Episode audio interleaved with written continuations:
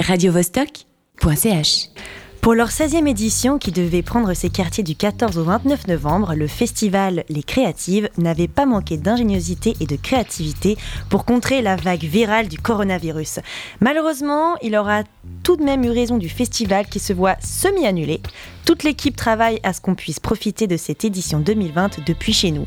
Les Créatives, c'est un festival qui se bat depuis toujours contre les inégalités de genre. Elles offrent une scène aux artistes, un espace de libre expression afin que les femmes et les minorités de genre fassent entendre haut et fort leur voix. Je cite sous les étoiles de la sororité, les créatives se déploient en agora pour aborder avec les personnes concernées les enjeux liés à la précarité et à la division genrée des métiers, au travail du sexe, au sexisme dans l'espace public et aux violences domestiques.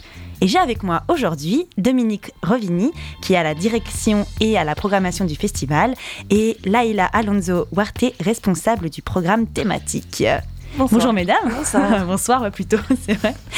Comment s'est passée cette organisation un peu spéciale cette année pour cette 16e édition avant, bien sûr, euh, les nouvelles euh, mm. conditions qui sont tombées dimanche? Ben, ouais, C'était très mouvementé. cette pandémie, elle a commencé euh, il y a maintenant 7-8 mois, je me, je me souviens plus exactement. Et du coup, ça fait 7-8 mois qu'on vit dans une sorte de tourbillon en s'imaginant des choses, et puis d'autres, et puis le plan A, le plan B, le plan C, avec l'envie absolument, avec nos cerveaux humains, de, à un moment vouloir se fixer. Et malheureusement, c'est pas une chose qui est possible en 2020. Donc, ça a été une réinvention permanente qui, qui nous a parfois donné de la force et à d'autres moments euh, vraiment euh, bah, mis un peu le moral dans les chaussettes. Et puis là, euh, qu'est-ce que tu en dirais, là On est un peu bah, entre deux. Hein bah, pareil, c'était des mois et des mois d'incertitude. Et puis là, c'est un peu chaque heure, ça change. On passe de, de l'espoir à l'abattement total. Et après, on se dit que quand même, il faut qu'on garde la lumière et la détermination. Donc, c'est très variable. Parce que vous commencez à travailler sur le festival à partir de, de quand?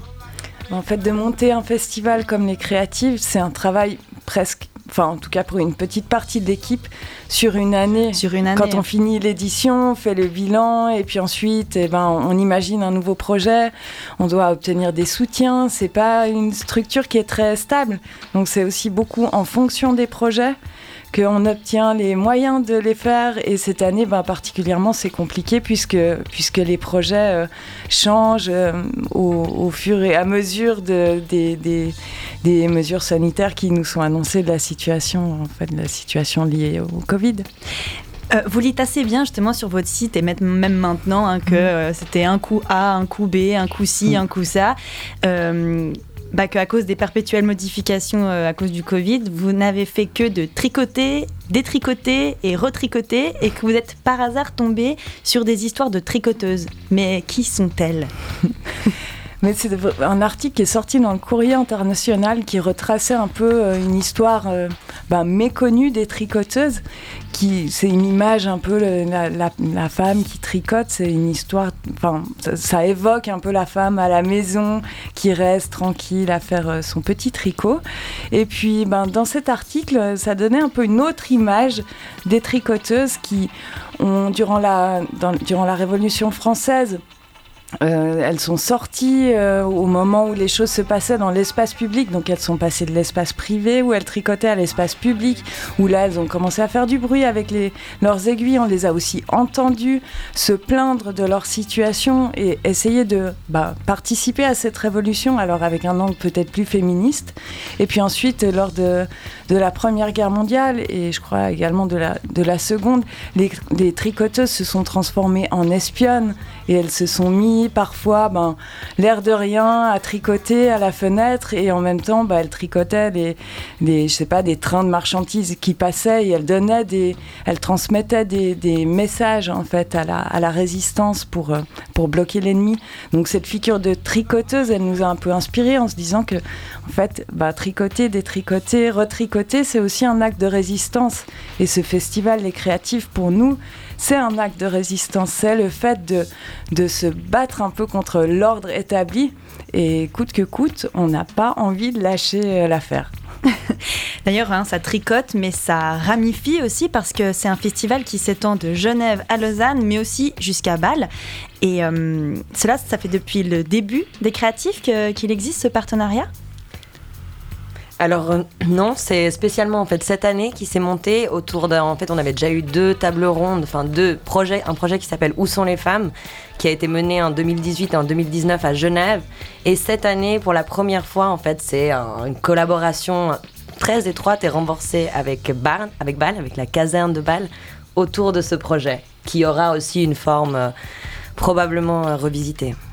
Oui, et puis à Bâle, on a ce projet-là et euh, environ huit événements artistiques, dont certains ont lieu à Genève et à Bâle, enfin ont lieu, devaient avoir lieu.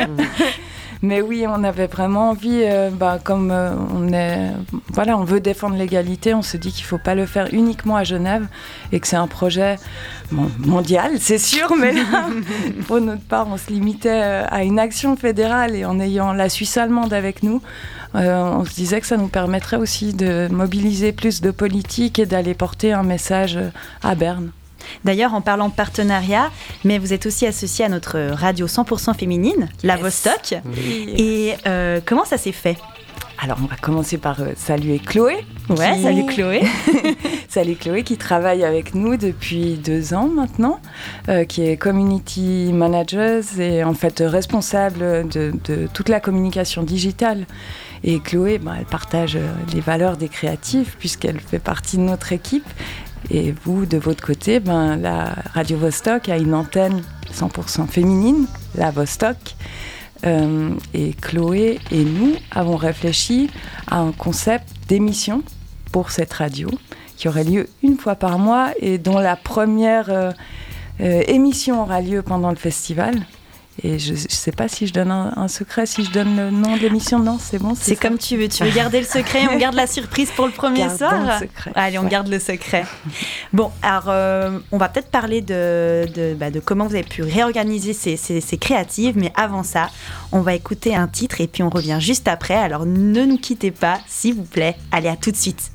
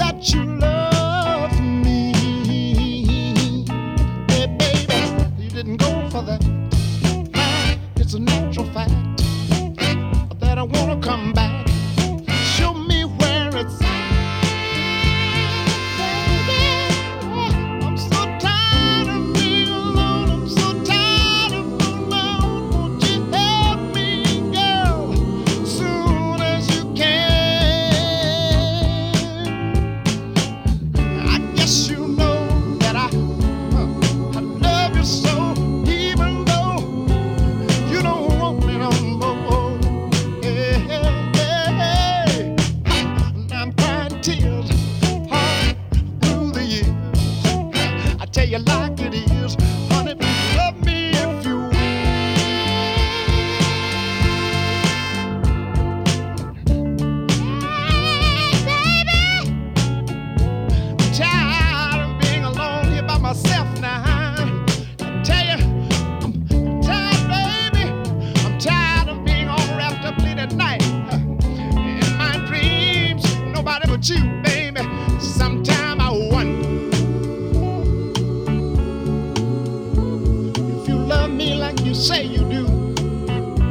You see, baby, I, I, I, I've been thinking about it, yeah. And I, I've been, I've been wanting to get next to you, baby. You see, sometimes I fool moms, I say, mm-hmm.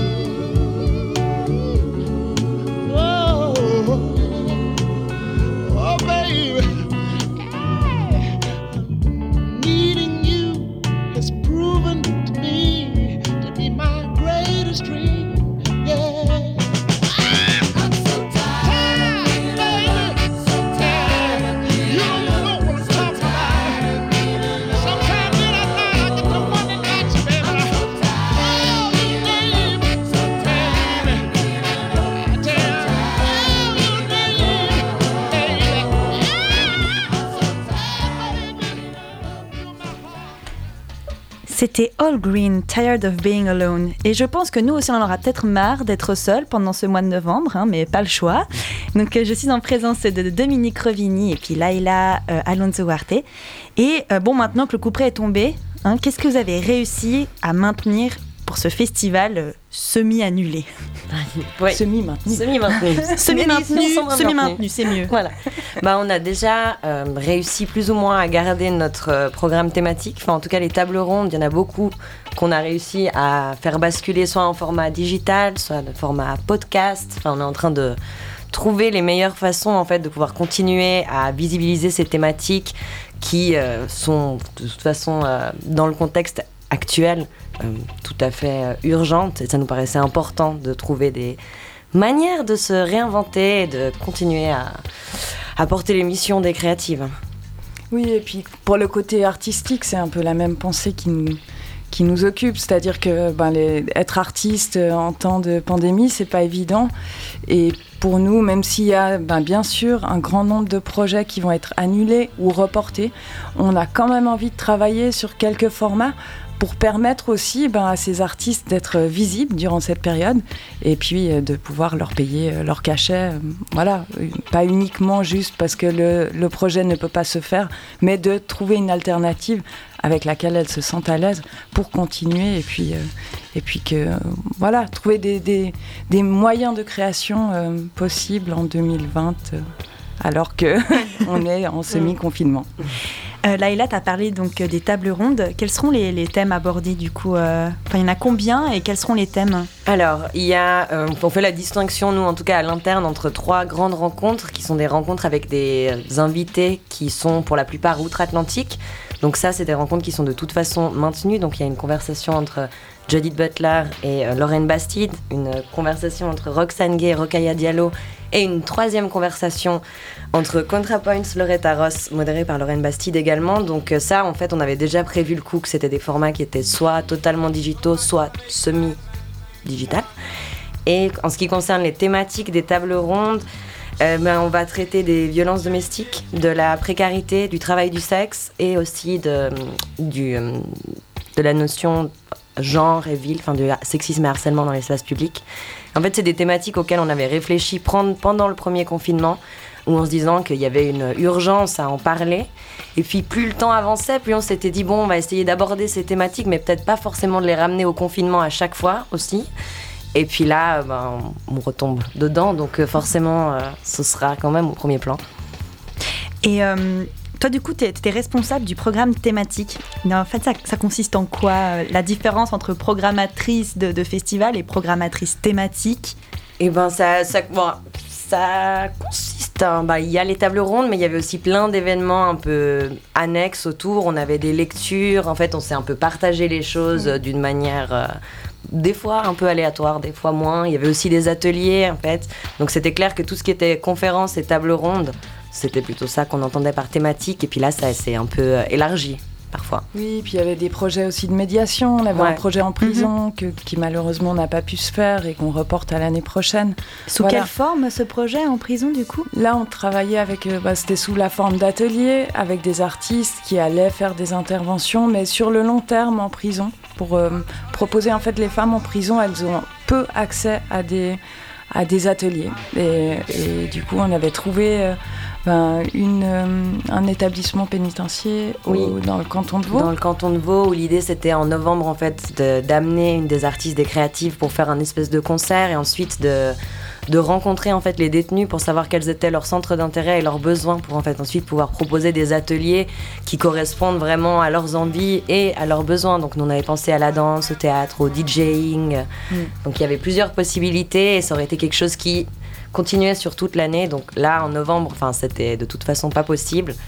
Euh, donc ce sera reporté euh, dans le courant 2021 quand, quand les conditions seront plus propices. Et puis c'est pas qu'il y a une grande différence entre programmation et responsable du programme artistique. C'est vrai qu'on se cherche toujours un petit peu avec les termes et les titres, d'autant plus qu'on est quand même dans une année un peu en transition pour nous. Et, voilà, ce programme, c'est une, une co-construction, je dirais. Et euh, parmi les projets qu'on pouvait retrouver durant cette édition, il y avait euh, Accrochons la nuit.